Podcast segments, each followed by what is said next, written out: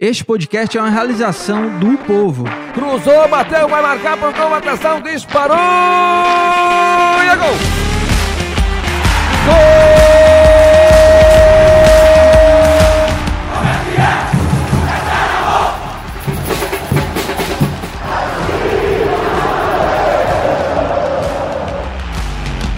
Fala rapaziada, é hora de podcast, o podcast do torcedor cearense.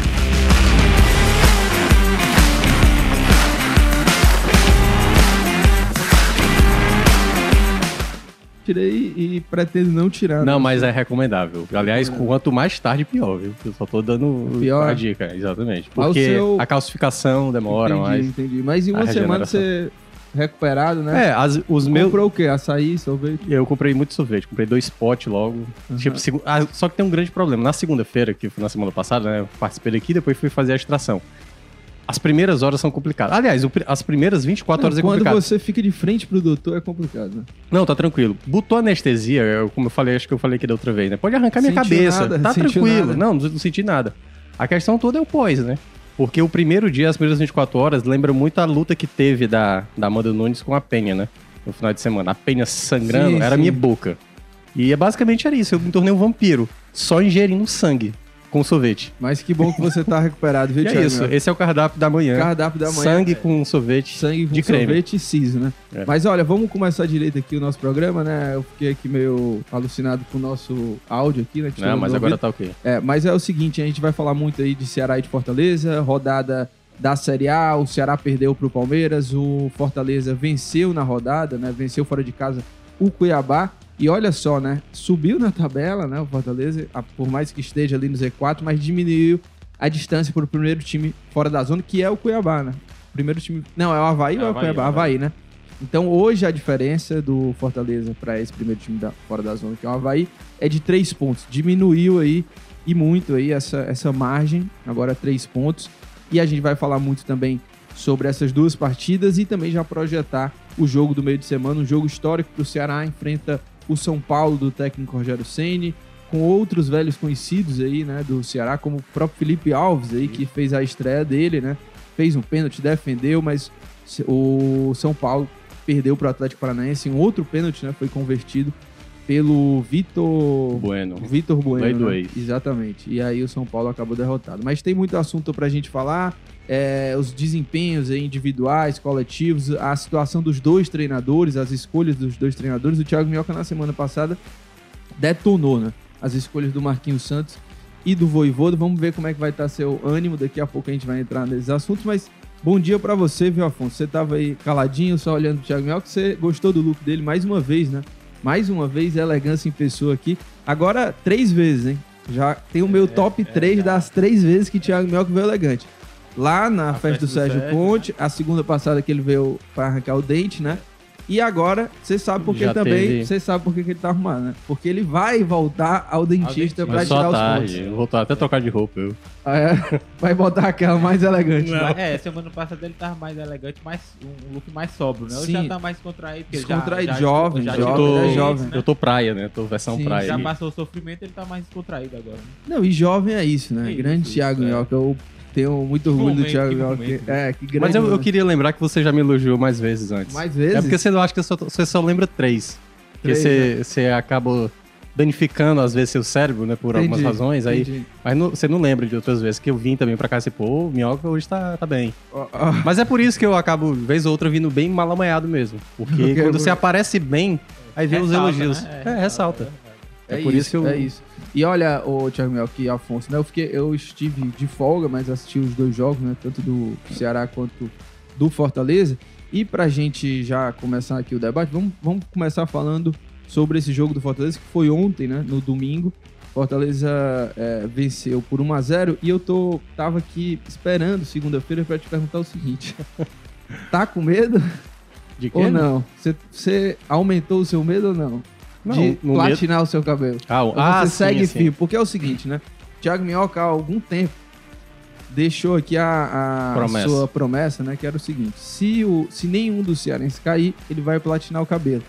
Ele se Série A, manteve. É, ele. Como? Série A, não vamos, série A. vamos botar Série C no meio, não. Pelo amor de Deus, Série A. Até série porque, A. aliás, eu poderia usar a Série C, né? Como Não. desculpa. né? Série A. E aí, agora, passou um tempo, né? É, pessoal, olha, é, realmente o Thiago Minhoca não vai pintar cabelo. Mas e aí, você acha que é, mudou alguma coisa aí na sua, na sua análise? Agora são três pontos, né? Três pontos aí pra. É que na prática é quatro, né? Sim, Porque é, se igualar não, não passa o Havaí, né? Então, assim, mesmo vencendo o De qualquer forma, Fortaleza começou muito bem. Mas a minha pergunta é: você tá com medo agora ou não? Não, então ali um pouco de receio ainda, né? Mas assim, vamos falar um pouco, né? É, foi uma partida que o mais importante, né? Aquele clichê máximo era vencer o duelo direto, né? Os pontos que foram perdidos na primeira rodada por Cuiabá teriam que ser recuperados. Nesse caso, até porque se fala muito, não, não volta mais aqueles pontos, estão perdidos e já era. Fortaleza conseguiu sua terceira vitória fora de casa, né? Das quatro que teve, três foram fora de casa, o Flamengo, o Atlético Goianiense e agora o jogo contra a equipe do Cuiabá. Mas eu entrando um pouco na partida, primeiro, né, teve o Fortaleza na sexta-feira teve um Black Friday, né? Assim, foi uma coisa de repassar jogador, né? O Gustavo Coutinho vai pro esporte, o Felipe Alves vai pro Fortaleza, aí sai Jussa, chega Luan Poli, Max também foi embora e tal. Então foi uma sexta bastante agitada. Felipe, que estava de saída, agora aparentemente vai ficar. Então, Tudo aconteceu na sexta-feira. não, impressionante. E o, o do Felipe foi sábado, né? Aquela, aquela reviravolta lá de que ele tava permanecendo. Então, assim, teve essas mudanças. Que, por um lado, eu acho que dessas notícias que o torcedor acabou percebendo, a que eu vi o torcedor mais se animar não foi nem com nenhuma entrada ou saída ou remanejamento, né? Como foi desses jogadores. Foi o retorno do Fernando Miguel. O Fernando Miguel tinha viajado para Cuiabá. Então eu vi muito torcedor comemorando. Caramba, vamos ter o Fernando Miguel de volta.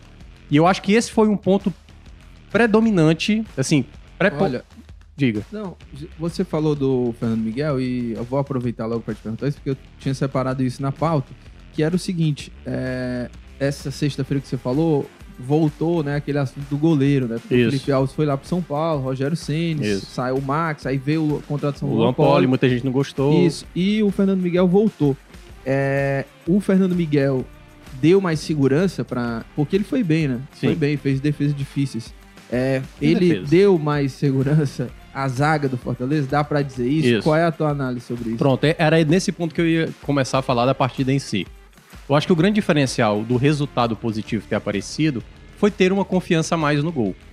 O Fernando Miguel não é que fez defesas difíceis, ele fez defesas, ele estava bem posicionado, ele estava muito bem atento a determinadas jogadas. E uma coisa que não tem muito a ver com o jogo de ontem, mas deu para ver um pouco mais de segurança é quando os zagueiros recuam a bola pro goleiro, o Boeck ele é um pouco mais ansioso, né? Você vê que o Boeck não tá muito seguro quando a bola vai no pé dele.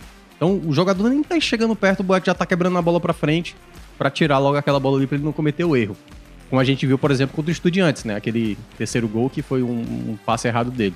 E o Fernando Miguel ele consegue ter um pouco mais de tranquilidade nisso. Então acho que foi um ponto importante ter uma defesa mais segura. E aí, entrando um pouco no jogo, Lucas, eu acho que o Fortaleza foi muito bem até fazer o seu gol. Tava bem, tava bem postado, tava construindo o jogo. Sacha e Ronald estavam dando um bom, um bom desempenho do que não apresentaram contra o Fluminense É, no primeiro tempo. nada, contra o Fluminense no primeiro tempo, principalmente, não jogaram bem. Mas ontem, na partida, eu senti que o Fortaleza tava controlando bem. Por exemplo, Galhardo, que não jogou tão bem mais uma vez. O Galhardo, mesmo não jogando bem, você vê que é um jogador que, quando a bola vem, qual a grande dificuldade de Romero e Robson quando a bola chega? Tentar dialogar, né? Dar um passe de primeira, uma qualidade de passe.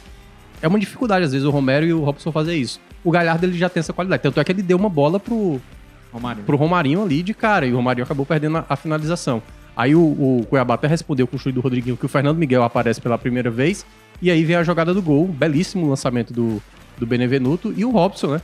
É isso, tem, tem que colocar uma chance difícil pra ele finalizar, Eu- pra ele fazer o gol. É. Se for fácil demais, ele, ele Não, vai perder. Eu acho até, viu, que o Robson vai ser importante nessa reta final aí do, É. do Fortaleza, de segundo turno. Pronto. assim. Pode, Aí, pode até não ser tão decisivo, mas é um cara que eu acho que É, tá ali pra brigar, muita é um luta. cara que se E entrega aquela muito. coisa, vai irritar. Hum, a bola vai chegar, ele vai perder bola, como aconteceu ontem. Ontem ele também ele recebia a bola, perdia e tudo mais. Por isso que eu falei do Galhardo. O Galhardo ele tem essa qualidade da bola chegar e ele tentar dialogar melhor com os, os outros atletas, entendeu? E aí vem depois do gol. O depois do gol, ainda no primeiro tempo, Fortaleza ainda controlou a posse. Mas eu senti o Fortaleza muito burocrático, parecendo que o jogo ia acabar ali no primeiro tempo.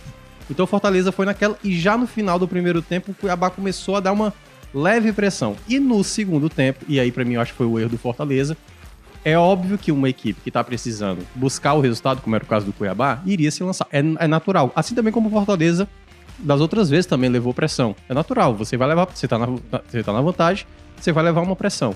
A grande diferença é, faltou contra-ataque. Eu não gostei do segundo tempo do Fortaleza. E eu acho que o Voivoda até demorou demais para fazer as trocas. Tirou ali o, o, o Moisés e tirou o Galhardo. Colocou o Fernando Baiano e colocou o. Qual foi o outro? Ó, vou, vou até te falar, porque isso era algo que eu também queria abordar com vocês. Ó. Porque ele, as substituições, será que ele mandou bem ou não? Que ele tira o Moisés e coloca o Fabrício Baiano, né? Isso. Numa, Eu falei Fernando, né? Você É. fala Fernando. numa pensamento de fechar também já o corredor. Não. Aí ele deixa o Romero pra entrar já no finalzinho, coloca no lugar Mas, do mas, Romarinho. mas teve uma, uma antes. Romero no. É, foi a do Vargas no lugar do Galhardo. Isso, isso. E o Vargas já tinha tomado amarelo no primeiro tempo Isso. no banco Não, de é. reservas. Pô, o Vargas é, é aquilo, né? A gente até abordou no, no programa passado. É, É a bola. convicção, é teimosia, né? Porque, pô, o Vargas, é, o que, que ele tá entregando, né? O Vargas. Aí tem o Otero, o Otero no banco. Não era a melhor opção, por exemplo, o Otero, porque eu até, é, eu acho que no Twitter, aqui falando no programa também do Esporte do Povo, eu queria até ver uma combinação com o Otero, até ali como esse meio armador. No, o Guardado jogou nessa posição de encaixe do centroavante. E na minha formação inicial que eu tinha pensado, era Otero ali e o Galhardo fazendo a do Robson, mais enfiado, né? Mas enfim. Aí ele Pronto. bota o Vargas, né, no jogo. Pronto. assim. A- Só pra irritar o Foi torcedor. essa, basicamente foi essas duas trocas, porque as outras duas, que foi Romero e Otero já no final, É. já eram os Burocrática, 45 e tal. Então, basicamente era pra trocar duas peças de ataque que eu até cheguei a falar, não tem nenhum jogador agora em campo depois dessas duas trocas, Fernando Baiano e Vargas. E o Vargas, obviamente, gerou uma preocupação. Pô, esse cara já tem amarelo. O jogo tá ficando tenso. O Cuiabá tá direto com a bola. O Fortaleza não segura a bola. Não tinha nenhum jogador com essa característica em campo. Até se você tivesse colocado Lucas Lima, ah, o Lucas Lima não é de dar combate, mas é um jogador que tem uma qualidade de passe melhor, que talvez prenda a bola melhor. E faltava isso, porque o Robson não consegue segurar uma bola, o Vargas também não consegue segurar uma bola, o Romarinho não tem essa característica. Embora tenha jogado até bem, eu acho que o Romarinho jogou Ele vem jogando. foi o desafogo em, em muitos momentos, mas ele não é o cara de dar um passe, não é o cara pra tentar, e, assim, ele tirou jogadores lúcidos assim do, do jogo. Aliás, ele não tinha um jogador lúcido mais à frente pra tentar trabalhar. E eu acho que foi um erro do Voivoda. Tanto que aí de novo aconteceu o Tite, o Tite, por exemplo, cometeu uma falha já no finalzinho, o Tite deixou um cara livre pra cabecear. Foi uma jogada, né? Eu acho que foi de bola parada. E aí, tanto é que o Benevenuto vira pro Tite, tipo, olha, atenção, né? Porque a gente sabe que o Tite é o jogador mais desatento da defesa. Eu até cheguei a falar na rádio, até bota o Sebades, bota o Abraão nos minutos finais, porque é um zagueiro pelo menos melhor pra ganhar no jogo Você aéreo, pra que estar ele mais atento. melhorou, assim, em relação aos outros jogos do Tite? O Tite, pra mim, é um ótimo zagueiro pra ter saída de jogo. O Tite, pra defender nesse formato de jogo que o Fortaleza tava ontem, que era pra segurar o resultado, sentar no resultado, eu acho que é um risco muito grande, porque ele não é bom no jogo aéreo, ele tem dificuldade muito, assim, de dispersão, de estar. o jogador sempre aparece nas costas dele e tal, então não me parece ser o zagueiro ideal pra esse formato de jogo. Quando o Fortaleza quiser sentar no resultado, como fez isso contra o Atlético Goianiense e agora contra o Cuiabá, eu não acho que ele é a peça ideal. E deu certo, mas eu não gostei do segundo tempo do Fortaleza e, claro, volto a- ao primeiro comentário. O que valeu foi os três pontos. O desempenho vai precisar melhorar mais e agora o Voivoda vai ter uma semana pra, quem sabe, né, fazer um outra, uma outra composição de time. E uma semana mais tranquila até, né? Porque Sim. pressão e tal, e só vai jogar no fim de semana. E eu vou também nessa mesma linha, que ontem era o jogo pro Fortaleza, que o mais importante Era era o resultado, né? Os três pontos. Assim, não adiantava nada você jogar bem e não conquistar os três pontos. E o Fortaleza conseguiu, é, em meio às dificuldades do jogo, mas conseguiu o resultado que era o mais importante. E aí hoje diminuiu aí para três pontos pro Havaí que tá fora da zona. E foi uma, uma rodada também que esses times perderam também, né? Times Foi. que estavam ali na briga Só o América Perder, Mineiro, que foi é. um duelo direto contra o próprio Exato. Havaí, né? o próprio Havaí. E, Afonso, pegar os números aqui do jogo até, é, no todo, né, no- nos 90 minutos, o Cuiabá finalizou 19 vezes contra 7 do Fortaleza. Apesar de que só 5 no gol do Cuiabá e duas do Fortaleza. Meu Deus do céu. 90 minutos o Fortaleza meteu duas bolas É. só na direção do gol. Aí no primeiro tempo foram nove finalizações, cinco do Fortaleza, duas no gol do Fortaleza e uma do Cuiabá. E aí no segundo tempo, que é quando você até você Sim. ressaltou aí que o Fortaleza cai, o Fortaleza só deu duas finalizações nos 45 minutos finais e nenhuma na direção do gol, enquanto o Cuiabá deu 10 finalizações e quatro delas na direção do gol. E aí, quero te ouvir também, Afonso, o que, que você achou dessa atuação aí do, do Fortaleza diante do, do Cuiabá? Mesmo dentro desse cenário, né, que a gente entende que era o, o resultado era o mais importante, mas é, coletivo ou, ou se você quiser destacar algum, algum jogador individualmente, como é que você viu aí esse Fortaleza diante do Cuiabá? Eu acho que o jogo foi muito em cima do que o Minhoca falou, né, Lucas? O- No comecinho ali, o Cuiabá até foi chegando, né, com perigo ali, ensaiando uma pressão, jogando em casa, né? Era um confronto importante pro Cuiabá também, né? Confronto direto. É, e aí o Fortaleza foi melhorando no jogo, foi se encontrando, né? é, conseguindo chegar. Fez o gol e aí é, acho que realmente controlou ali o, restante do primeiro tempo. É, e aí no segundo tempo, o Voivoda né, também acho que ele demorou a mexer e acho que poderia ter feito até outras trocas. E, e aí vai chegando ali na reta final do jogo, o torcedor já vai ficando naquela preocupação, né? Será que vai tomar um empate, né? O Cuiabá chegando, pressionando, o Valdívia dando muito trabalho né, ali pelo, pelo lado do campo. É, mas o Fortaleza conseguiu se segurar, né? É, o Fernando Miguel mais uma vez aí sai de campo sem tomar gol, né? Acho que isso é, é importante também. Vai passando uma confiança ali pro time, né? Pra torcida, né? aquele fantasma que tinha que tomar gol nos minutos finais, né? Deixar escapar o resultado. É uma vitória muito importante, claro, né? No confronto direto aí, fora de casa, para começar diferente, né? O segundo turno, aquela derrota pro Cuiabá no primeiro turno, acho que pesou muito para a campanha de Fortaleza é, é, no primeiro turno. E é, dá uma, uma tranquilidade, né? Apesar de ainda estar no, no Z4, apesar de ainda ter essa diferença é, de quatro pontos, né? Como o Minhoca falou, e na verdade, porque teria que fazer um ponto a mais que o Havaí. Mas dá uma semana de tranquilidade aí, você começar né, diminuir aquela pressão que estava no Voivoda, no próprio time, trabalhar pensando no Inter. É, acho que ainda é, tem pontos a, a melhorar, claro, né, nesse, nessa mudança aí de esquema, de modelo de jogo que o Voivoda está fazendo. É, algumas peças aí que podem voltar, que podem ser importantes, né? Acho que os próprios volantes aí que né, o próprio Felipe, que, que deve ficar, Zé Wellison e, e Hércules também, que podem voltar e ser peças importantes. É, e, mas eu acho que é, é um resultado, né? Claro, o que importava era vencer, né? Mais do que a atuação. Mas eu acho que tiveram aí ali 40 minutos, é, 35 no primeiro tempo bons. Segundo tempo, um pouco mais. É, é, Joga- jogou no perigo, jogos, É, é.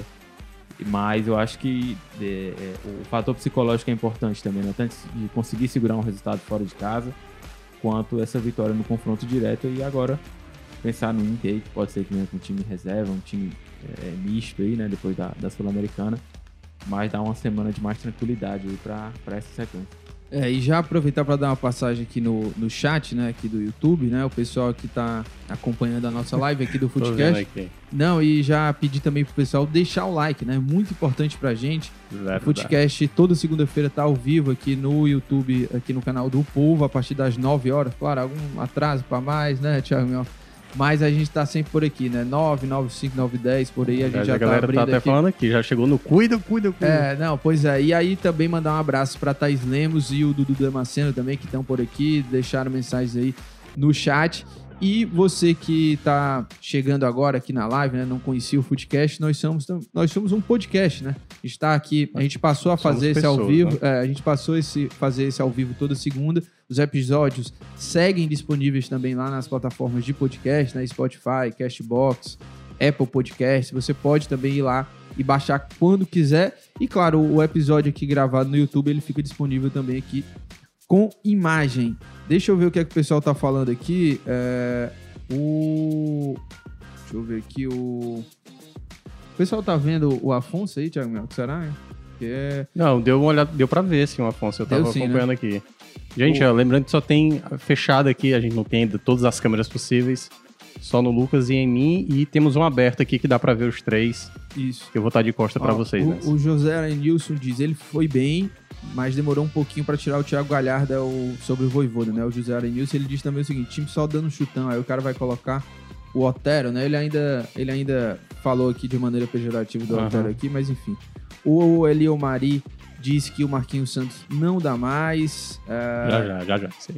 Ó, o, o Ron- Rondinelli Araújo faz aqui uma pergunta Você tava você, um- Afonso. uma moto. Rom, rom, É. rom. E aproveito até para pegando o gancho aqui dessa pergunta do Rondinelli, que ele diz assim: Afonso, como está a negociação com o Mateuzinho de Sampaio? Ou se tem outro lateral em pauta?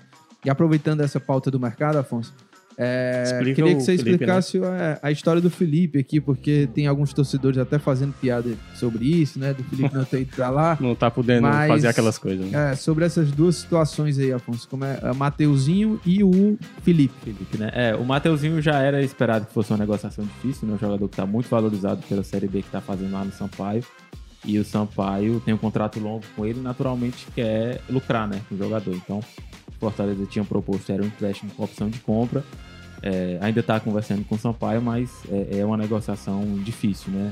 O Fortaleza talvez tenha que propor outro modelo ou outros valores para tentar é, contratar o Mateuzinho, que é, tá na mira de outros clubes também aí da Série A, inclusive, né? Pela, pela boa Série B que tá fazendo. É, do Felipe, era uma situação encaminhada lá né, com o Al Batim da Arábia Saudita, o Fortaleza até no domingo anterior, né? Dia 24, é, tinha comunicado, né? No dia do jogo contra o Santos, que, que tinha negociação avançada, né? Que o pro, pro empréstimo do Felipe, até chegou a falar dos valores, né? 300 mil dólares. O, e aí o Felipe já ficou fora do jogo contra o Santos mesmo, né? No domingo, contra o Fluminense e contra o Cuiabá também. Mas é, a negociação acabou travando em questões burocráticas aí, né? é, contratuais, né? Na troca de documentos aí dos clubes. E a, a- tendência é que o, que o Felipe permaneça aí no Fortaleza. A negociação não deve acontecer. Olha, o pessoal aqui tá dizendo que não tá vendo o Afonso. É. Esse microfone aqui Ó, tá Afonso, ok, é tá? tá, Esse microfone? Ou não? Tá cobrindo sua cabeça. Tá desabilitado, né? É. Esse? Porque o, o, o nosso querido Afonso aqui, esse, esse microfone tá bem na frente É. dele. Se Mas vai tem- ser assim mesmo. É, se tiver como mudar mais pra cá, né? Enfim, dar uma visibilidade maior pro Afonso aí, porque esse microfone tá bem na cara do nosso querido Afonso. É, bota Ó. fechado aqui na gente e vê se tenta ajustar ali Ó. a, posição. Se der. Se é- não der, era- deixa assim mesmo. melhor deixar no aberto mesmo. Mas enfim, ó, o, o Afonso falou aí dessas situações do mercado. A gente, você falou do, do Fernando Miguel também, e só para dar os números aqui do Fernando Miguel, que é o seguinte, ó. É, o Fernando Miguel, que o Afonso também lembrou, mais um jogo que ele não leva gol, desde que ele assumiu a titularidade, né? Depois do jogo contra o Estudiantes, ele fez quatro jogos, né? Claro que o Fortaleza fez mais jogos porque ele, ele se lesionou também nesse meio tempo, mas ele só levou um gol, né? Levou um gol que foi contra o Ceará no clássico, né? É, e no Brasileirão são três jogos sem tomar gol, né? E você Uhum. falou também aí sobre isso que ele tá trazendo mais segurança. pra defesa. Eu acho que o Fernando Miguel tem- eu assim boto apostaria que ele pode virar aí, né, é, um jogador importante nessa sequência do segundo turno. Pela questão de ser um líder, assim, né, um cara mais experiente, um cara que tem perfil também de capitão, assim, né, é, veio do Atlético Goianiense, claro que começou muito mal, mas é, eu imagino que ele possa virar essa, essa chave e se tornar esse jogador dentro do elenco, sabe? É, e precisa, o Fortaleza precisa desses jogadores, líderes que coloquem o time também, né, no, no, no caminho realmente da- das vitórias, né? Eu acho que é importante É. você ter esses jogadores no elenco, porque o, Tinga, por exemplo, faz muita falta também nesse, nesse quesito, sabe? Concordo. Mas aí eu acho que entra muito a liderança juntamente com a qualidade técnica. Porque, por exemplo, quem hoje é o líder do elenco do Fortaleza, dos jogadores que estão em campo? Claramente é o Tite, né? Não à toa, o Tite é o capitão da equipe, tá se mantendo. Né? O Voivoda, enfim, deu um jogo aí até de descanso para ele, o jogo passado. Mas você vê que o Tite não, não sai da equipe titular, é o capitão da equipe. Então acho que no aspecto liderança, talvez o Tite seja uma voz muito importante dentro do elenco. A questão toda é porque o Tite, tecnicamente, muitas vezes ele acaba comprometendo né, no posicionamento, numa desatenção, como eu estava dizendo antes. Então, acho que tem que aliar muito a questão da experiência, da liderança, como você falou, mas não pode esquecer a qualidade técnica. Né? Por exemplo, o Boeck. O Boeck, eu não tenho dúvida que talvez seja, de todos os jogadores do elenco, o cara mais identificado com o clube. Assim, o cara que mais joga por amor ao clube. Assim. O Boeck é o cara mais identificado, mas o Boeck é um jogador confiável, tecnicamente falando. Problema de saída de bola, problema de trabalhar com os pés. Então não é só o aspecto da liderança e da experiência. Você precisa estar aliado isso à qualidade, né? O Tinga que deve estar já está em transição, Hércules e Zé Wellison, essa semana que o Fortaleza vai ter, por isso que foi importante vamos lá, independentemente do jogar bem, eu gosto mais de falar do jogar bem, né, do, do, do desempenho, porque para mim isso reflete mais nas partidas que virão mais à frente. Não foi uma boa partida do Fortaleza, foi uma partida mais para médio É porque encara o. Internacional que vem de uma grande É, vitória. que aí o Inter tá vivendo um ótimo momento. Mas ter uma semana com um resultado positivo, é- assim, é, é você. Você imagina se por acaso toma um empate. Ou se por acaso perde o jogo. A o- hoje o discurso era: fora Voivoda, é, Robson, tchau. é, Vargas, tchau. Ia ter toda uma pressão natural, como aconteceu depois do jogo do Santos. Então é natural que quando tiver um resultado desse e diminuir a diferença, pessoal, agora dá, agora dá, agora dá. E quando tiver uma derrota, é calamidade, não sei o que, acabou, não sei o que, é isso mesmo, Série B e tal. Então eu acho que, obviamente, internamente, a torcida pode ter esses exageros, né? De Voivoda não presta, os caras falam um, um absurdo desse. Eu acho, e eu vou ressaltar até um ponto aqui que eu já tinha falado das outras vezes. Mesmo o Fortaleza não vencendo o Inter, é, perdendo o clássico, por exemplo, tô colocando que é a pior situação. E perdendo pro Corinthians, por exemplo, ou não vencendo o Corinthians, eu ainda manteria o Voivoda até o final. Por quê? Pra não ficar nessa de tira o Voivoda. Não, agora o Voivoda. Porque eu acho que ele é o melhor treinador. Eu ainda vou criticar, como eu critiquei, né, o jogo de ontem, as escolhas que ele fez, mas eu ainda acho ele o, treinador mais apto pra tirar o time dessa situação. Eu acho jogar muito no aleatório, porque me lembra muito 2019 e 2020, quando saiu o Sênio. Quando veio o Zé Ricardo, 2020, quando veio o Chamusca e depois Anderson Moreira. É trabalhar na base, assim, sabe, do- quase uma combinação perfeita para que isso dê certo. Eu acho que o Voivoda ainda é o melhor treinador. O Voivoda não tá bem nessa temporada como foi na, na temporada passada, mas eu acho que é mais fácil você conseguir uma recuperação com um treinador de qualidade, como é o Voivoda, do que as opções que estão no mercado, na minha avaliação. Olha, o pessoal mandando muitas mensagens aqui. Daniel Freire, Neto Souza, Rogério Jales também aqui. Tá por aqui. Matheus, Davi Cavalcante. E Thiago Mioca, tem um comentário aqui do Rony Lima. Ele disse assim: Não, mano, tira o microfone, não. Já tem dois bichos feios. Tem dois bichos feios, mostrar mais um. Deixa, deixa Mas do o jeito Afonso é o que mais- tá. o Afonso é o mais Brincadeira, ele, ele fala. Ó, e tem, tem aqui ah, ah, mais de uma pergunta Tá aqui sujo aí, perguntando. ó, tá sujo aí, tá caindo. Tá, Ah, Sério. Não, aqui é do meu fone aqui. Mas olha, é mais de uma pergunta pergu- falando sobre Zé Wellison e o Hércules, e o né? Hércules, né? Pessoal perguntando, quando eles voltarem, né? Já voltam com a condição de titular? O que, que você acha?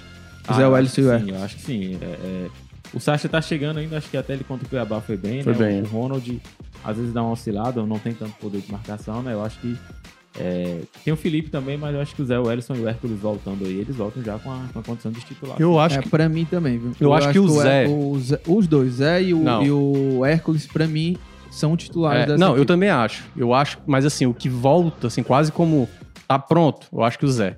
O Hércules eu ainda tenho dúvida, porque o Hércules também ele tem muita dificuldade, né? De Sim, sim, manter uma sequência por física, conta de lesões, entendeu?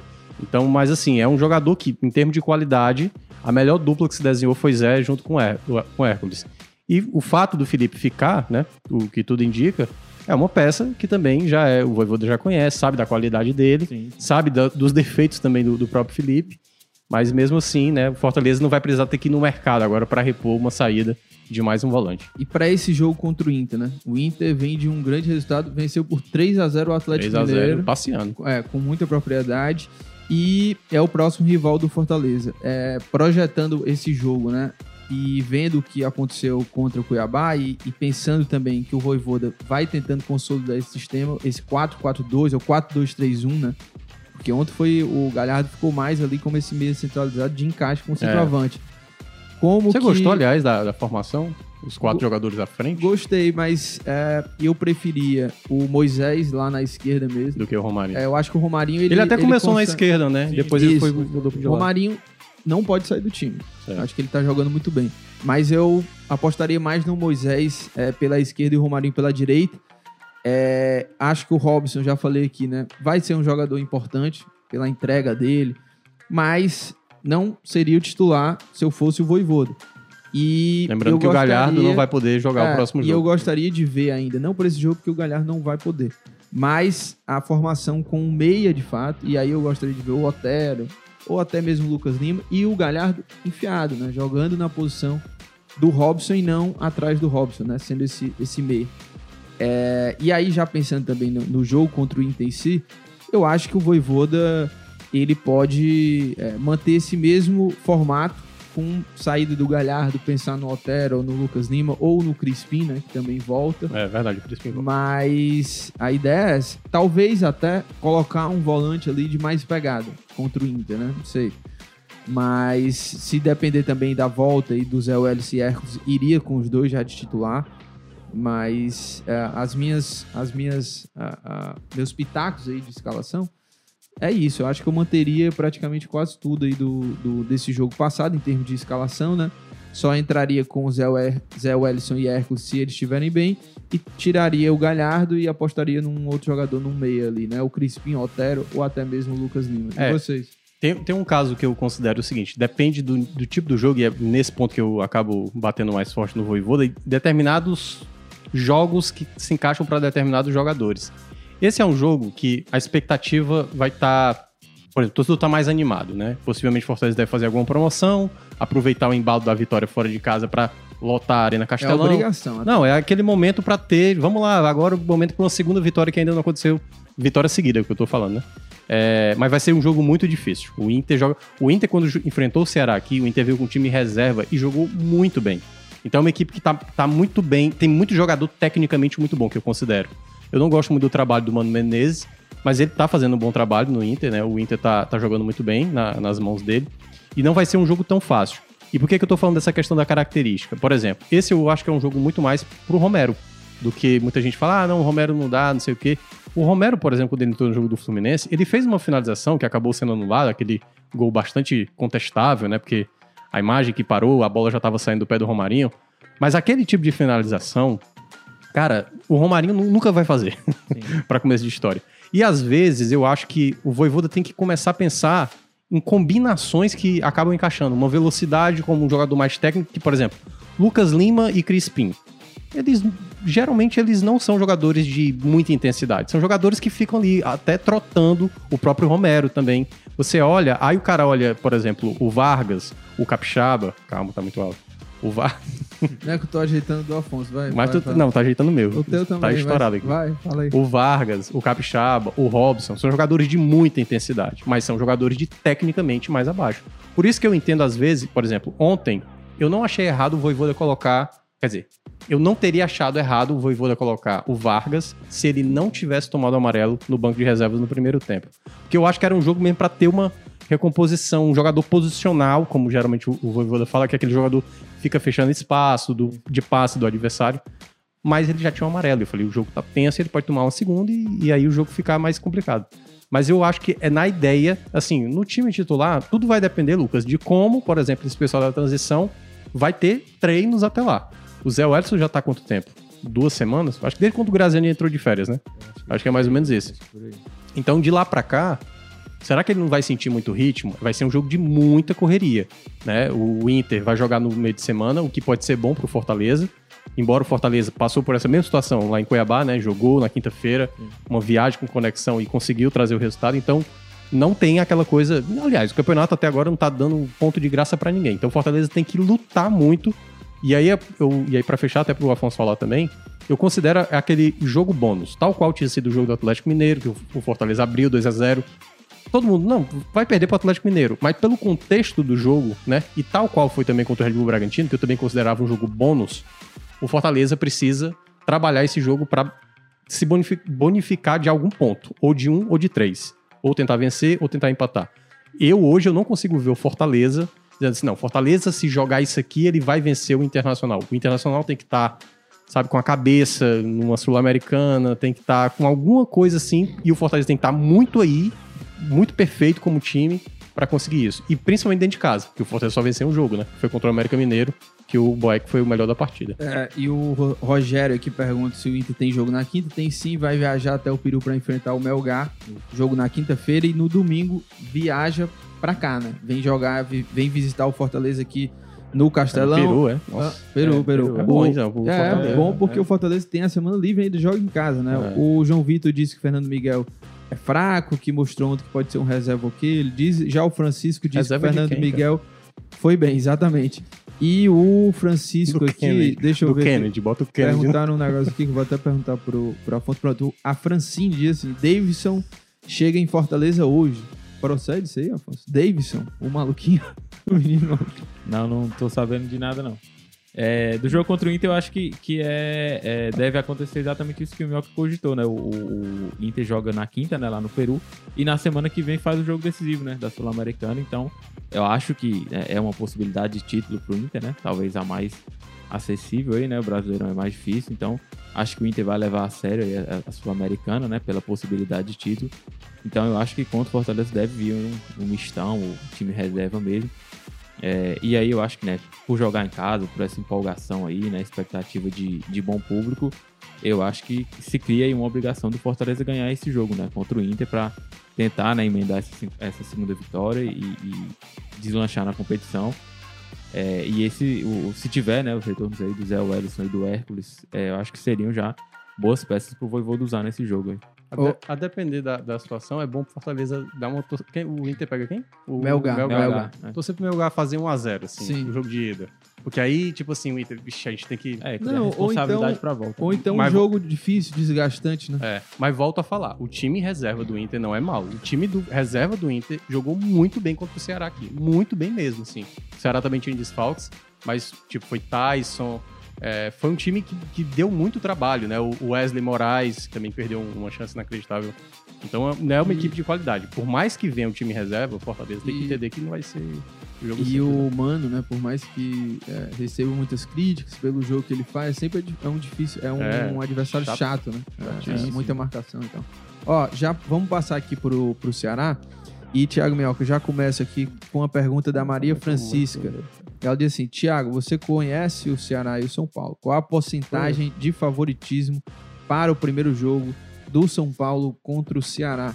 Como é que você vê isso aí, hein? Cara, por incrível que pareça, eu não vejo tanta vantagem assim pro São Paulo. Eu acho pequena. Se eu fosse colocar num percentual de quem teria um resultado positivo, seria 55-45. Eu vejo o São Paulo com a possibilidade de vencer, mas sem ser nada muito é, de escala muito grande. Pode acontecer, pode acontecer. Até porque o São Paulo tem Caleri, né, tem Luciano. São Paulo poupou 10 jogadores né, do jogo passado pro jogo do, do, do final de semana, no caso ontem, contra o Atlético Paranaense. Só o Miranda jogou os 90 minutos das duas partidas. Eu acho, Lucas, que tem uma, uma situação que é a seguinte pro Ceará. Tem a questão né, do time não estar muitas vezes jogando bem coletivamente. Eu já tenho falado isso já há um bom tempo. O que a gente vê são jogadores que são diferenciais. Por exemplo, Rigonato jogou muito bem esse último jogo. O Vina é um jogador que pode decidir, Mendonça também. O próprio Kleber, né? O Kleber também, vez ou outra, aparece como uma opção, embora tenha caído de rendimento nos últimos jogos.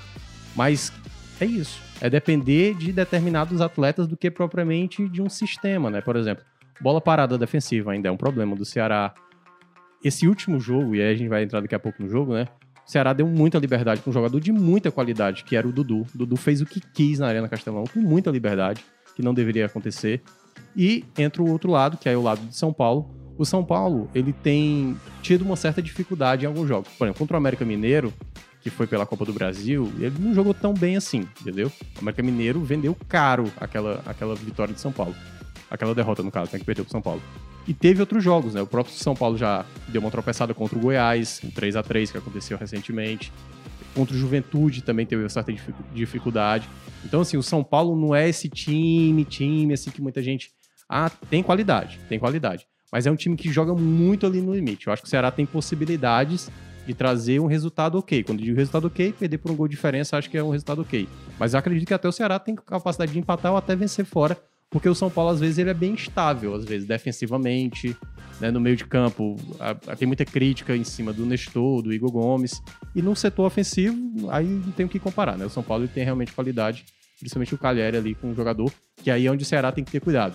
O Horácio até já passou agora de manhã dizendo que o, o Luiz Otávio não esteve presente. Pode ser que daqui até o jogo da quarta-feira ele possa não jogar. E aí é uma preocupação que eu já tenho falado há muito tempo. Tem torcedor até que discordava de mim. Eu acho que o Ceará devia ir atrás de um zagueiro. Porque o Lacerda, eu até cheguei a falar no programa, o Breno que tava até. Não tá bem, né? Pois é, eu falei, olha, o Lacerda me preocupou depois do jogo do Inter. Jogou muito mal contra o Internacional. Aí jogou agora de novo contra o Palmeiras, jogou muito mal. Apesar de que eu também não achei o Messias. Não, também. é, mas o, Messi- Lacerda mas o Messias muito- ainda consegue prevalecer no jogo aéreo, Sim. bola aérea, ainda consegue tirar. O Lacerda perdeu uma bola aérea no primeiro tempo, errou passes. Muito lento, a saída disperso. de bola Nossa, horrível. desesper- Dos dois até. Desesper- É, o Messias todo mundo já sabe que é assim.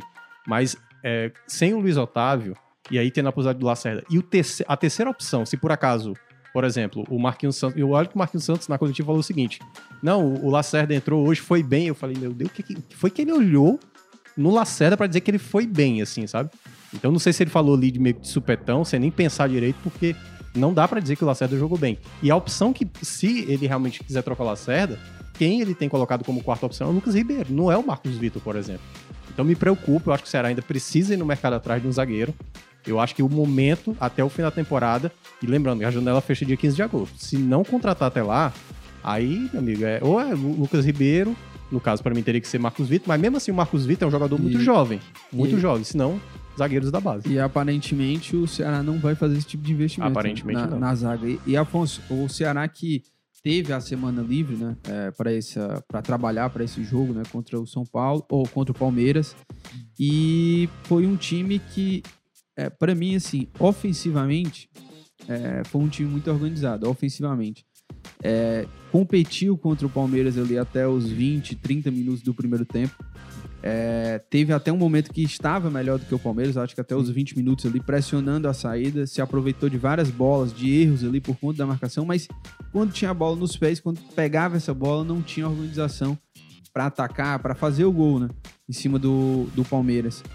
Tem algo que no ataque até do, do Ceará que tem me deixado assim é, em dúvida do que, que o Marquinhos Santos está pretendendo, que é ele tem escalado o Vina, né? É, a gente já viu que o Vina rende muito melhor centralizado e do- das últimas partidas para cá ele tem apostado numa variação de o time faz volta a fazer um 4-3-3, o Vina fica mais aberto, o Lima vem jogar mais próximo do, do Mendonça, né? Vem pro meio de campo. E não sei se isso tá dando muito certo. Acho que nem, não tá dando tão certo assim, né? Tirar o Vina dali daquela faixa centralizada para ele fazer qualquer outra função. Como é que você avalia, assim, né? Como é que você viu esse jogo, o desempenho do Ceará nesses 90 minutos? A arbitragem foi muito ruim. É, o Ceará teve um pênalti ali no primeiro tempo que não foi marcado em cima do, do Mendonça. A partida tava 1x0, né? 1x0. Poderia dar outro Sim. dinamismo pro jogo. E acho até que o, o pênalti. pênalti. o primeiro pênalti que não foi marcado, foi muito mais Ah, do mas- que o segundo. sim. Muito mais. Aliás, o muito segundo mais. pra mim, assim, foi uma forçada do Vina, Sim, né? Tanto sim. é que eu entendo a reclamação do Palmeiras, mas o Palmeiras só olha o lado dele, né? Ele não Ah, olha a é. penalidade que aconteceu do Gomes em cima do, do, do Não, e, e o Palmeiras é quem é, parece ter feito mais away, assim, em cima da arbitragem. E... Não, teve reclamação, o Marquinhos também reclamou, dizendo que o Daron. Ele até chamou o Daronco de. Ele, foi, ele usou uma palavra, foi incompetente ou coisa assim. Uhum. Ele usou uma palavra pra de falar do, do Daronco. Mas assim, realmente a arbitragem ela foi também um, um ponto que Sim. atrapalhou a partida, né? Porque, como você falou, tava 1x0 naquele momento, né? Depois do 2x0, a penalidade ali ela se tornava uma situação É, mais. e no segundo complicada. tempo. Mas isso não esconde o que foi o jogo, Sim. né? Claro. Sim, sim. Não, não foi isso que fez o Ceará perder, né? E aí o Afonso pode Exato. falar. Mas era isso, queria te ouvir também. É, eu, eu acho que é muito isso que vocês falaram já, né, Lucas? O Ceará do Marquinhos, ele tem apresentado esses problemas, né, assim, de criação de jogadas. A coisa que o Minhoca fala muito, né, depende muito ali do individualismo, né, do, do Vina. É, o Mendonça nem tanto, né, não tem conseguido com o Marquinhos manter os números, mas é, o Rigonato, né, que tem entrado bem também, ali tem, bem. tem dado outro dinamismo, né, e consegue criar jogadas, articular. Mas a gente não vê o, o coletivo assim, do Ceará, né, jogadas trabalhadas, é, quando o Nino tá em campo, é muito ali bola no Nino e cruzamento na área.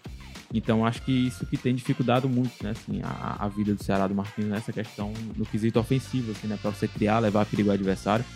É claro que o Palmeiras, né, que veio um time muito forte, né, é, é um, é um quase completo, é um time é, é difícil, né, de você enfrentar, claro, mesmo jogando dentro de casa.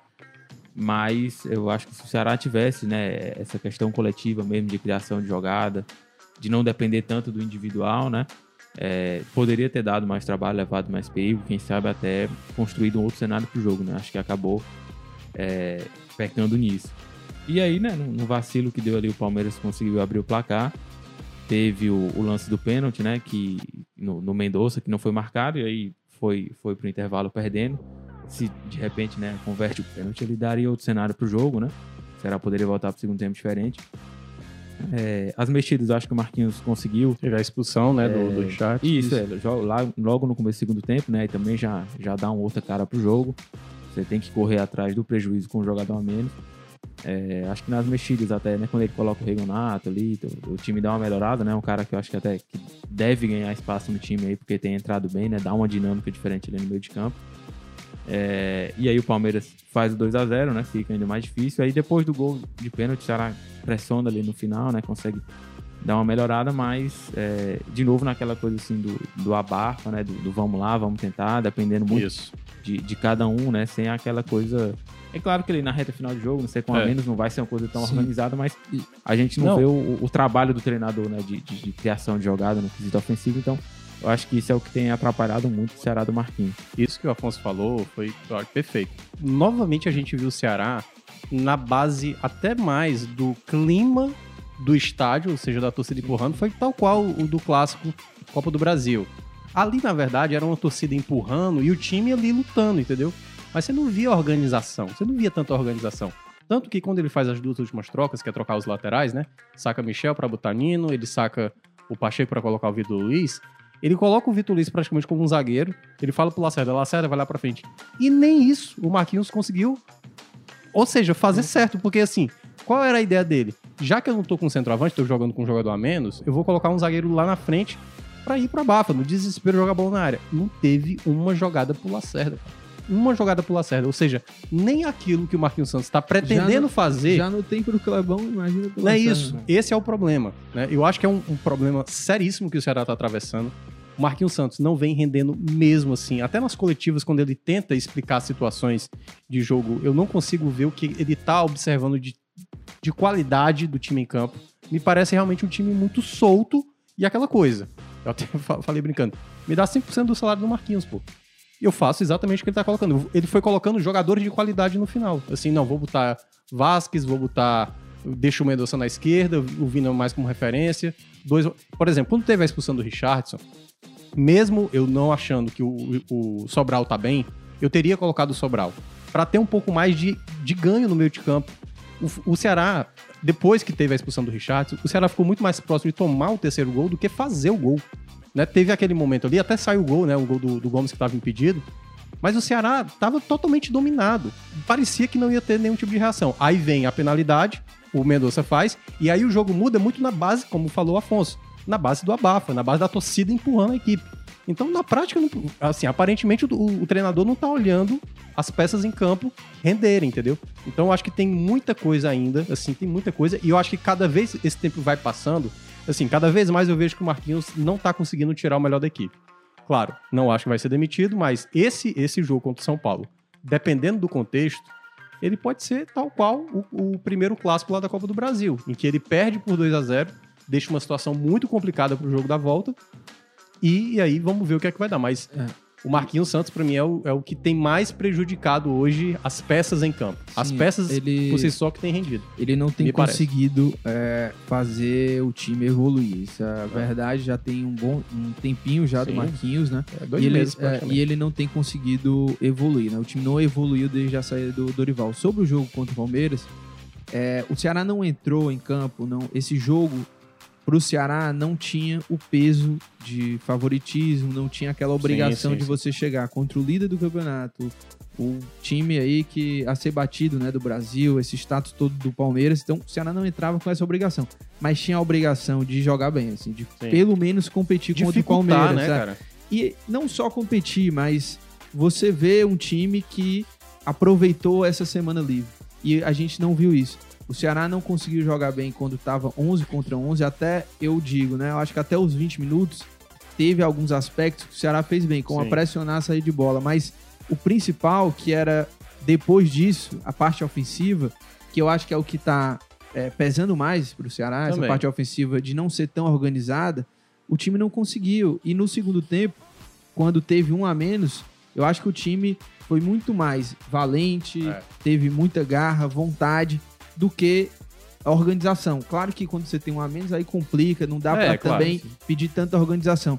Mas enquanto o jogo esteve, né, 11 contra 11, a gente não viu algo Lucro. pra gente tirar assim de proveitoso e você dizer assim, olha, essa uma semana aí, Marquinhos aproveitou. Ele fez isso, isso e isso e o time evoluiu, mas isso não Os aconteceu. prim- Foi Não mais teve- do Não teve mesmo. o dedo dele, né? É, é, não é, foi mais do dele. Os mesmo. primeiros 45 minutos, quando teve. Teve uma que eu achei absurda, assim. Eu até tava dizendo, né? Deixaram o Dudu com muito espaço. Muito É. espaço, muito espaço. Tudo bem, naquele lado, o Pacheco até tava conseguindo, algumas vezes, até conseguir conter. Mas aí você tinha o Lacerda, que tava mal, e você não tinha nenhuma recomposição. Porque o, o Mendonça jogou pelo lado direito, não foi jogando pelo lado esquerdo. O Vina que jogou pelo lado esquerdo. E aí, nem o Mendonça e nem o Vina fazem essa recomposição. E aí você teria que ter pelo menos um jogador, um volante, ou algum jogador que pudesse preencher mais o lado esquerdo. Porque o Dudu pegava a bola com muita liberdade. Dudu fez um gol ali, né? é, aproveitando o chute do Scarpa, que foi o outro jogador também que o Ceará deu muito espaço. Então você teve uma semana, sabendo que o Palmeiras viria com a equipe principal, porque o Palmeiras já tinha caído na Copa do Brasil. Óbvio que você teria que marcar os principais jogadores. E não é, não é marcar aquela coisa individual, não. É fazer um sistema defensivo que você pudesse proteger. Claro, talvez o Marquinhos Santos não esperasse que o Luiz Otávio fosse se lesionar ali. Mas na hora. Teve uma, não sei se vocês repararam. O Everton bateu um tiro de meta que o Dudu saiu livre. Um tiro de meta, cara. Um tiro de meta. Assim, ou seja, quando o time tá todo atrás, esperando pra cabecear a bola pra frente, aquela coisa. Então, assim, defensivamente também eu acho que foi um problema. Você deixar jogadores da qualidade como o Dudu, e aquela coisa como o Afonso falou, e como você falou também, contra o Palmeiras, o Ceará não tinha obrigação de fazer ponto, porque o favorito era o Palmeiras. Mas da maneira que foi, você praticamente deixou o Palmeiras, né, com dois jogadores importantes como Scarpa e, e Dudu, prevalecer muito na partida. Novamente o erro do, do treinador. Olha, o Klaus, Klaus lá do Abraço Bora pro. Racha, Pra- tá aqui, ele diz, pra- o pra ele e Marquinhos evoluiu muito a dinâmica ofensiva e a transição do Ceará. É assustadora a pior tática do time. Queria dizer, viu, de vez em quando eu assisto lá o Bora pro Racha, eu adoro a introdução. É. Espetacular, espetacular. É bom É. demais aquele. Não, o Klaus saindo do banheiro. Não, é bom, é bom, é bom, é bom. Porra, muito bom, muito Abraço bom. pro mesmo. Douglas também lá. Que Abraço uma, aí pra Uma turma bela do- testa. Uma Não posso nem falar, né? pro Bora pro Racha. Ó, ó, deixa eu ver aqui outras, é, outras perguntas aqui. O Leonardo diz assim: ó, o recorte da tabela vai ser cruel com o Ceará, Botafogo fora, Clássico, Bragantino fora, com o Marquinhos no comando, não vejo o Ceará pontuando nesses jogos. É, pressão muito grande, né? No, no- pressão muito grande em cima do, do Marquinhos. É, o Erley, Marquinhos Santos não tem uma jogada trabalhada, não sabe treinar. O, deixa eu ver o que mais aqui. Que mais? Ah, o Edson diz: Sobral se acabou com esse fraquinho Santos, ele diz, né? Eu, eu, eu diria o- não só sobrar. O cara, o Lima não tá jogando bem. O Medoça não também não tá jogando nem metade do que jogava antes. Apesar de ainda se movimenta muito bem, mas é, é por isso que a gente tá dizendo, é o individual que tá pesando. O Rigonato, por exemplo, ele entra e ele entrou muito bem. E ele até, o Marquinhos chegou a falar isso na coletiva, dizendo que ele pensou em colocar ele como titular, mas o próprio Rigonato falou: não, eu tô voltando agora, eu acho que também muito tempo fora, né, Sim. e tal, e por ser jogo em cima de jogo. Mas assim, se ele tiver condições de começar como titular, eu não tenho dúvida que eu coloco ele no lugar do Lima, cara, no, Não, no próximo é, jogo. Não, e era isso que também ia abordar com vocês sobre esses dois. Teve a estreia do, do Castilho que ele Tava não foi tão ritmo, bem, é. mas deu pra ver assim, uma A bola falta de parada dele é muito boa, É, sim. falta um pouco da falta de ritmo. Claro que o torcedor, né, um investimento de 10 milhões, quer que o cara entre, É, o já arrebente, faça o gol do empate, né? da vitória, enfim. É. Mas teve alguns lances ali que ele Deu para né, perdeu bola é. Aquela bola se complicou ali no Sim, meio de sim. campo, né? Então não mas foi o bem. literalmente chegou no tiro e jogou no É, outro, né? exatamente. Aí eu pergunto pra vocês sobre o Rigonato e o Vasquez. É, o Rigonato, de- do- dos dois, eu acho que os dois entraram bem nos dois jogos, mas o Rigonato pra mim foi melhor nos dois jogos. E acho que os dois, eu se eu fosse o Marquinhos, eu já colocaria os dois de titular pra jogar. Vasco também? O Vasquez também. Porque eu- o Ceará precisa encaixar é, com o Vina centralizado, sabe? Ah, É, sim, é. não sei E aí eu vejo que coloca o Vasquez, entendeu? Bota dois jogadores agudos ali pela, pelas pontas, deixa o Vina no meio. é, e colocaria o Rigonado também titular como segundo volante ali, né? Colocaria talvez o Richardson Não, e é, ele, isso. é, o Rigonato, entendeu? E não, não insistiria nesse for- nessa formação que tem o Lima e ele, em vez de colocar o Lima aberto, ele coloca o, Vina, o Lima por dentro Foi, e o isso. Vina fica pra ponta, pra dentro. Eu acho que o Vina tem que ficar centralizado no encaixe do centroavante. E você, Afonso, já daria oportunidade de titular aí pro Vasquez, ou pro Rigonato ou pra um dos dois, já pensando até no jogo contra o São Paulo? Acho que só pro Rigonato, por enquanto, né? O cara que, dentro daquilo que a gente falou, né? Da, da dinâmica ofensiva do Ceará, de criação, é um cara que é, contribui muito nisso. Eu acho que, é, claro, além da qualidade dele, até por isso que ele acaba se destacando mais, né? Porque ele consegue dar isso pro Ceará, né? E, e junto com o Vina, ele acho que eu colocaria ele como segundo volante ali também, né? Um primeiro volante mais né, com maior poder de marcação, né? O Richardson, talvez o próprio Richard. É, mas já colocaria o Rigonato. É, e aí, assim, eu- eu acho que o Vasquez poderia ganhar essa vaga do Lima, né? De repente, para ser um cara ali mais agudo. O Lima não vem jogando bem realmente. Mas eu é, é, é, acho que ele é, ainda não, não, não sei, é, com o ritmo de jogo ele tá, né? Mais do que os outros. Mas acho que ele ainda não mostrou, assim, futebol de repente para ganhar essa vaga, né? E tal, apesar de que o Vina também não tá bem. Mas acho que é uma peça que, com o tempo, ele deve ganhar essa vaga, né? Que pode ser uma, uma, uma arma importante pro segundo tempo também, né? O Ceará, é, acho que até pelo estilo de jogo de São Paulo, o Ceará deve precisar mais de contra-ataque, né? De transição. E aí o, o Vasquez pode ser um cara importante. E o Castilho também, acho que aos poucos vai ganhando espaço, né? Tá sem ritmo de jogo, né? Vinha jogando pouco lá no Atlético, vinha só treinando, né? Ainda vai tentar se encaixar no Ceará, conhecer melhor os companheiros, né? Pegar entrosamento. Mas é uma peça que também, pro decorrer do jogo aí, né? Contra o São Paulo, pode ser uma peça importante, né? Mas de titular eu colocaria o Rigonato, acho que é um cara que realmente tem que ganhar essa vaga. E aí, meu? Não, eu também. Pra mim, é o Rigonato. Assim, o Vasquez, eu acho que ele, como disse o Afonso, tem que ser uma peça, eu acho que mais pra um, um momento. Porque, por exemplo, se fosse um jogo que o Ceará já, já precisasse fazer o resultado, por exemplo, tivesse perdido lá no Morumbi, tivesse que fazer o resultado, a gente entraria. Vasquez na ponta, o Mendonça na outra e tal. Mas como é o primeiro jogo e o Ceará vai jogar fora de casa, eu colocaria ainda o Vina centralizado com Rigonato e, e Richardson, tendo ali o Mendonça de um lado e tendo o Kleber, né, mais à, à frente. E Ainda o Lima na outra ponta? e aí é que tá, cara. Porque nesse É, 4-3-3 porque- é. aí... É porque assim, eu, o O Rigonato. 4-3-3 do Marquinhos, nem o Vina joga bem, nem Eu o tenho, Mendonça. eu tenho dúvidas, às vezes, se.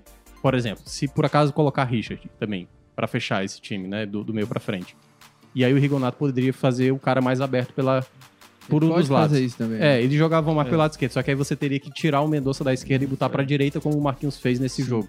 E eu não sei se renderia totalmente, né? Mas poderia ser uma composição também, porque o Lima também tá muito mal, cara. O Lima, pra mim, não vem merecendo mais a titularidade como das outras vezes. Mas pode ser essa alternativa que você falou, né? Colocar o Vasco na direita. Eu só acho que pra recomposição prejudica muito. Tem que ter jogador pra fazer a recomposição, Sim, é. porque sem isso, e principalmente, vamos lembrar, pode ser que não tenha o Luiz Otávio. E aí, de novo, o lado esquerdo ali pode ficar muito esguarnecido.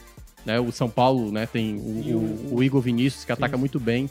E o, o lado Nino direito. poderia ser uma opção também ali, né? No Bahia, Sim, inclusive, na reta final ali, ele jogou com o Guto, né? Na reta final da Série A, ele chegou a jogar de um, um ponta direito ali no 4-3-3 também. O Um cara próprio que é Dorival, né, agudo, também, né? em alguns momentos, É. duplicava ali a... É, É, mas Michel, era né? bem pontual, assim, não era, tão, espo- não era tão frequente. É, mas é um- uma opção também aí pra esse jogo contra o São Paulo, até se você pensar num jogo mais tático, né? Mas, É. enfim. Agora, o- Esse, ó, esse é um eu jogo, e o, o, já tem que ter tomar cuidado. O São Paulo é uma equipe que utiliza muito jogo aéreo. Muito jogo aéreo mesmo. É. E tem um jogador que é especialista, que é o Calé. É, e assim, Tomou gol assim, o Ceará, é, né? E só uma coisa, independentemente do Ceará, como é que vai ser a formação tática do Marquinhos, se, enfim, com o Rigonato, ou os dois, né, Vasquez e Rigonato, o Ceará precisa melhorar urgentemente essa parte ofensiva, porque é, não é possível. Eu acho que o Marquinhos Santos, ele também sabe, ele tá vendo, todo mundo tá vendo que o Ceará virou um time que é chega lá na ponta direita ou na ponta esquerda, joga a É, bola na área. O Horácio até perguntou pro Kleber, Kleber, você se cobra, sei lá, fala, perguntou sobre isso, desses gols que não saem na bola aérea. Mas, cara, se você. Não é só. é, se você fizer como o Ceará tá fazendo, simplesmente jogar a bola na área, a bola na área é, de qualquer forma, e dificilmente vai ter um bom aproveitamento. Você precisa criar mecanismos. A gente viu o jogo Estudiantes e Fortaleza, por exemplo. O Estudiantes é um, são 90 minutos de bola aérea, mas olha lá como é que eles fazem essa bola aérea, né? Os, os jogadores de centroavante sempre estão em boas condições para cabecear essa bola. O Ceará não. O Ceará parece ali, não, não cria mecanismo. O, o- o- Parece que, treina, Marquinhos parece que Santos- treina sem, ser- tem- sem ter defesa, que é só É. bola, vai Nino, cruza. Porque é impressionante, sim. Você, é, é- é- você pegar um time como o Ceará, que tá tentando aí muitas bolas aéreas, e, e vê um time especialista como Estudiante, você vê a diferença. Como é um time treinado na bola aérea e um time que não é bem treinado na bola aérea. Mas, Lucas, assim, eu queria muito concordar com você. Assim, eu concordo com você, mas eu não acho que o problema seja só esse. Pra não, mim, não, pois é. Mas é porque, um assim, dos. É um dos. É um porque, dos. assim, a saída de. E eu, não, isso é uma coisa. E eu acho que é o mais é, Grave, né? evidente, assim, Ah, do sim. ataque, entendeu? É, mas pra mim, assim, a saída de bola do Ceará, assim, dá muita bola de graça. Dá, dá. O Messias tem dificuldade, o Luiz Otávio também tem uma certa dificuldade. E o, né? e o jogador que acaba fazendo esse suporte, que é o Richardson, ele tem, talvez, dos três é o que tem a, a melhor saída. Mas na hora, por exemplo, na hora que a bola vai sair pela direita com o Messias, alguém, alguém do lado direito, um lateral, tem que ajudar ele ali, cara. Porque ele não pode ser o cara que dá o passe mais vertical. Já que o Messias tem essa dificuldade, você tem que tentar trabalhar com um jogador que tem uma saída de bola melhor. Por exemplo, o Lindoso, que jogou no jogo, o Lindoso estava jogando mais adiantado. E o Lindoso, na época do Dorival, o Lindoso era o um, Sim. entendeu? Quem saía até mais era o Richardson, quem saía E- até mais era o E- Richard. E com o Dorival eu gostava dessa Não, exato. Quem era o cara da saída era o Lindoso, que tinha essa qualidade. Que hoje Aí o, ele perdeu espaço, é o- muito criticado. o Lindoso, o. Lindoso, durante a partida, demorou muito pra entrar no jogo. Eu até falei, o- o Ceará tá desequilibrado porque o Lindoso também não tá entrando na partida. Ninguém tá acionando o Lindoso. E aí, quando, quando toma o gol, o Lindoso começa a aparecer um pouco mais e aí depois ele se lesiona. Então, assim, de uma maneira geral, tem muita coisa do Ceará que tá com problema ali. Não é só a questão ofensiva. Saída de bola tá um Deus nos acuda. E principalmente, né, por um time do São Paulo que tem velocidade, muita luta, o Luciano luta demais, o Igor Vinícius é um, é um lateral muito agudo, né? Então, é, é um jogo que o Ceará tem que estar muito, muito ligado. Ó, ah, fala aí, Afonso. Não, só pra, pra lembrar, Lucas, o pessoal no chat tava aqui ensandecido já comentando, né? Que o Vasquez não pode jogar Sul-Americano, né? A gente até publicou Ah, isso é no- verdade, no, portal. Ele já tinha inscrito, né, pelo Deportivo Cali, não chegou a É, jogar. tem esse detalhe aí. Mas ele já tinha sido inscrito. O regulamento da Comembol prevê que os jogadores que são inscritos por um clube no mata-mata, né? Aí já a partir das oitavas de final, não podem ser inscritos por outro, por outro clube. Então o Vasquez não pode jogar a Sula pelo Ceará, né? Dos reforços aí, só o Rigonato e o Castilho. Deu ruim, Lucas, partido. Ah, porque... Foi ah, escalação, né? Não, é, então, agora que é, teve essa, essa atualização né, do Vasco aqui, que a gente acabou esquecendo disso, é bem lembrado pelo Afonso, iria do com o Rigonato e colocaria o Lima, ou... Não vou dizer que eu colocaria o Yuri Castilho, porque o cara não tá entrando mais. Acabou, né? é, É, né? não tá entrando. Eu não sei o que é isso. O Marquinhos, quando o Yuri Castilho tava começando a jogar E bem... reparou que ele tira também um pouco a confiança dos jogadores? Pois é. Porque, por exemplo, o Dorival não fazia sempre o revezamento Michel Macedo e Nino. Michel Macedo também, eu não gostei do jogo do Michel Macedo. Pra mim, eu acho ele um bom lateral. Mas há tanto tempo ele não jogava, é capaz dele ter minado a confiança do jogador, entendeu? Então, Mas, assim, é, administrar também ali o, o próprio time, o Marquinhos também tem, tem Ah, muito eu mal nisso. colocaria o Rigonato com Richardson. é, e aí na, na ponta eu escalaria o Lima, mas pro Lima jogar aberto ali pela direita, sabe? Não pra ficar um É. 4-3-3. Mas vamos ver, né? Vamos ver o que, que vai acontecer É aí. complicado. E só um antes da gente falar aqui as dicas aleatórias, né? Ler alguns comentários aqui, falar também que São Paulo, tá? É, jogou com reserva lá contra o. Atlético Paranaense, então vem com Estreia tudo Felipe enfrentar Alves, o, pegou pênalti o, pênalti. o Ceará. E tem um outro detalhe também, que coloca aí a, a dificuldade ainda maior para esse jogo. O São Paulo, dentro de casa, nos últimos 21 jogos, eu acho que ele só perdeu um jogo. Tem muito empate que foi- também. Não, é, e que foi contra o contra o Palmeiras. Que foi contra o Palmeiras, né? Então, é um São Paulo também que. É isso mesmo, ó, 21 jogos, perdeu apenas uma vez para o Palmeiras. É um time difícil de ser batido Sim. no Morumbi. O Ceará tem, que- é aquilo, né? É, por isso tem que que, eu falei. voltar de lá com um resultado que, Ok, de- que é, até vivo. o gol de diferença eu acho que perder, tudo bem. É, deixa eu ver aqui, o, o Júnior Bala, né, que tá sempre comentando aqui, ele diz o seguinte, Marquinhos quer jogar com os zagueiros avançados, mesmo sabendo que os caras são lentos e não tem uma boa saída de bola. Ele Perfeito. fala que é burrice total avançar os zagueiros contra um veloz time do Palmeiras. O Rafael Anselmo diz, vão perder sim no clássico, podem anotar. E pior ainda, vamos entrar na zona e eles vão sair, né? Porque agora, ele, esse é do o torcedor do Ceará, Ceará muito negativo. Ele tá dizendo que vai perder tudo, Não, vão porque- perder o clássico, o Fortaleza vai sair da zona e o Ceará vai entrar, né? Não, o, Ceará- É. o Fortaleza tá com 18, né? E o Não, Ceará mas tá com tem, 24. tem tempo, né? Até lá, se tem Não, mais dois é, jogos, acho. Não, é, dá, dá pra ter o X mesmo. O Ceará teria que perder o jogo do final de semana pro Botafogo e o Fortaleza teria o- que ganhar pra no clássico o Fortaleza ganhar O e passar. Davi É. Silva disse que não entende o Marcos Vitor ser a terceira opção nessa zaga. O Lacerda Terceira é não, quinta opção. Quinta opção. Só Sim. lembrando. Verdade. É. Deixa eu ver o que mais aqui. Ah, deixa eu ver mais mensagens. É muita mensagem aqui, rapaz. Ah, o Carlos disse: Você não acha que o Lindoso prejudicou o time? Contundido em campo e a comissão técnica não tirou. Ele fala aqui do Lindoso. É, teve uma, uma, de- uma demora que foi, Foi na hora que saiu o gol. né? Foi na hora que É, saiu o gol. é. Porque ele tá lesionado, ele não consegue dar o combate, né? Sim, sim. um, passe errado do Vina, que gerou ali. O, foi o segundo gol, né? E o Messias, eu acho que também fez a leitura errada ali, porque o Lopes, tá, ele tava em condição de impedimento, e no lugar dele- do, do, do Messias fechar a possibilidade de passe pelo meio, ele abriu, ele puxou, ele veio pro lado direito, aí de- deixou um espaço, Espaço. ali pro Lopes atacar o espaço e receber na frente Ó, do, e do muita, muita gente falando aí, pedindo, né, também o Marcos Vitor aí, mais espaço pro Marcos Vitor aí, É. é, que... Assim, pra que. Mas olha, a gente que o, acompanhava o tempo, a Yuri né? Castilho, o Marquinhos, pelo amor de Deus, ele tem que trazer o Yuri Castilho de volta, é. porque E aí? era o momento que ele tava se destacando. Não, e aí é que tá. Volta o Yuri Castilho, tal qual ele fez agora com o Michel Macedo. Se o Yuri Castilho não estiver bem, entendeu? Aham. Não perdeu a confiança. Daquele momento que o Yuri Castilho tava bem, Sim, sim. porque ele tá o quê? Há uns três jogos sem jogar, não tá mais entrando, entendeu? Aquela intensidade, aquela confiança que ele tava tendo, né? As cabeçadas que ele teve no clássico, no gol que ele fez contra o Inter que foi anulado. Você tava vendo ali um jogador com potencial de crescimento. né? E aí você não utiliza mais nenhum minuto, entendeu? Tudo bem, é pra utilizar os jogadores que chegaram agora, é, mas, sabe, pelo menos dá, dá uma rodagem ali, sabe, pra, É. pra alguns, outros, alguns É. outros atletas.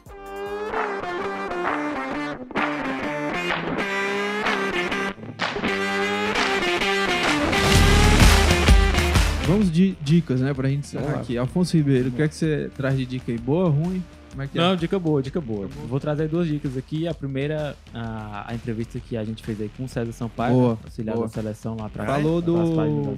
Vina, né? Rapaz, falou Vina, Arthur Cabral, Thiago Galhardo, futebol cearense, a passagem dele aqui no Fortaleza, Toinha.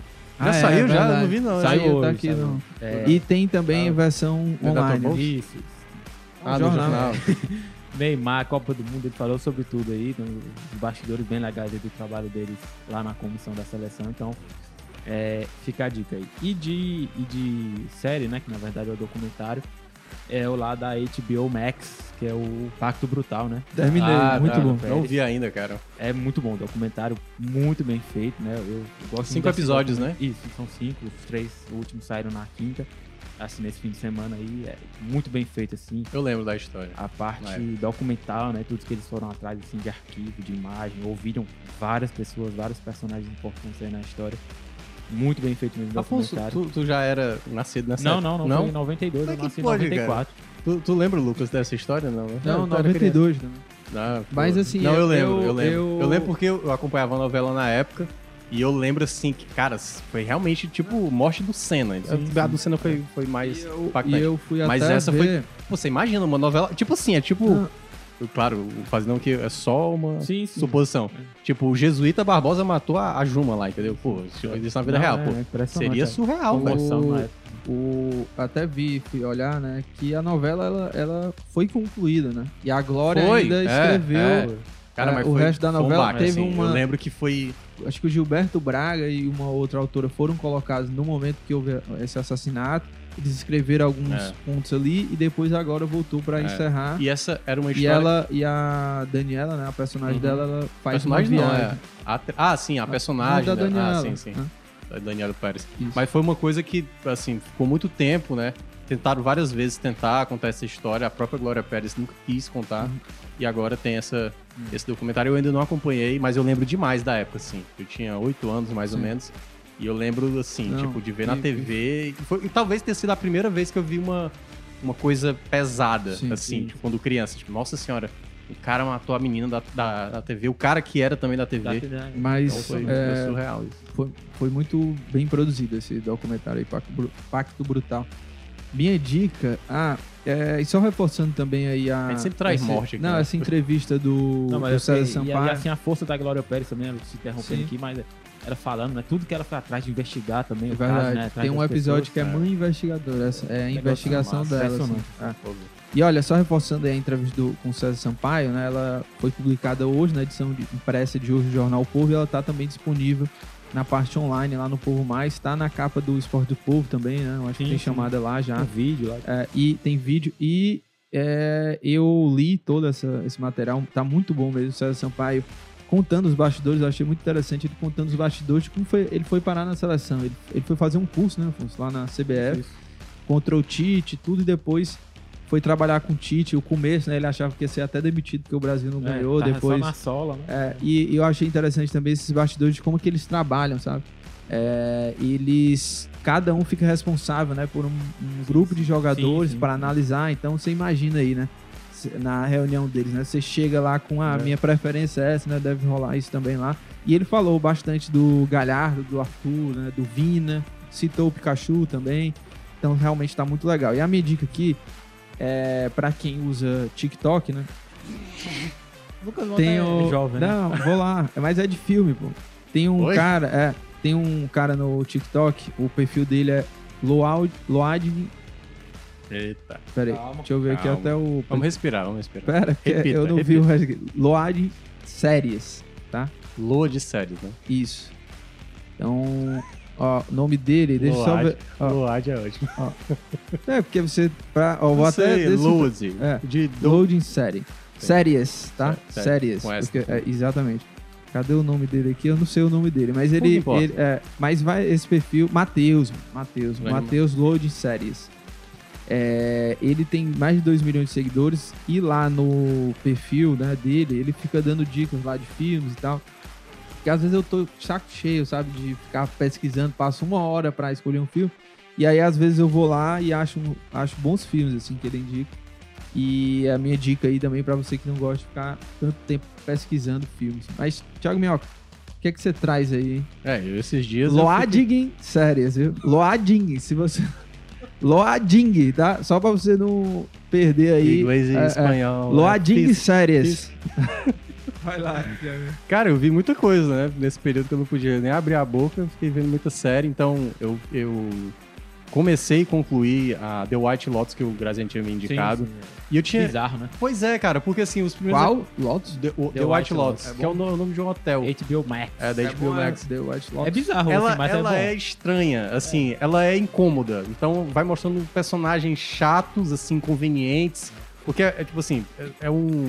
É um hotel lá no Havaí, e aí vai muita gente chique, muita gente rica. rica, né? E aí você vai vendo essa galera rica passando por situações assim de rico e você não. Inescrupulosos. É, tipo assim, sobre a questão do poder. Aí tem o, o dono. Dono não, né? O gerente, Gerente do hotel.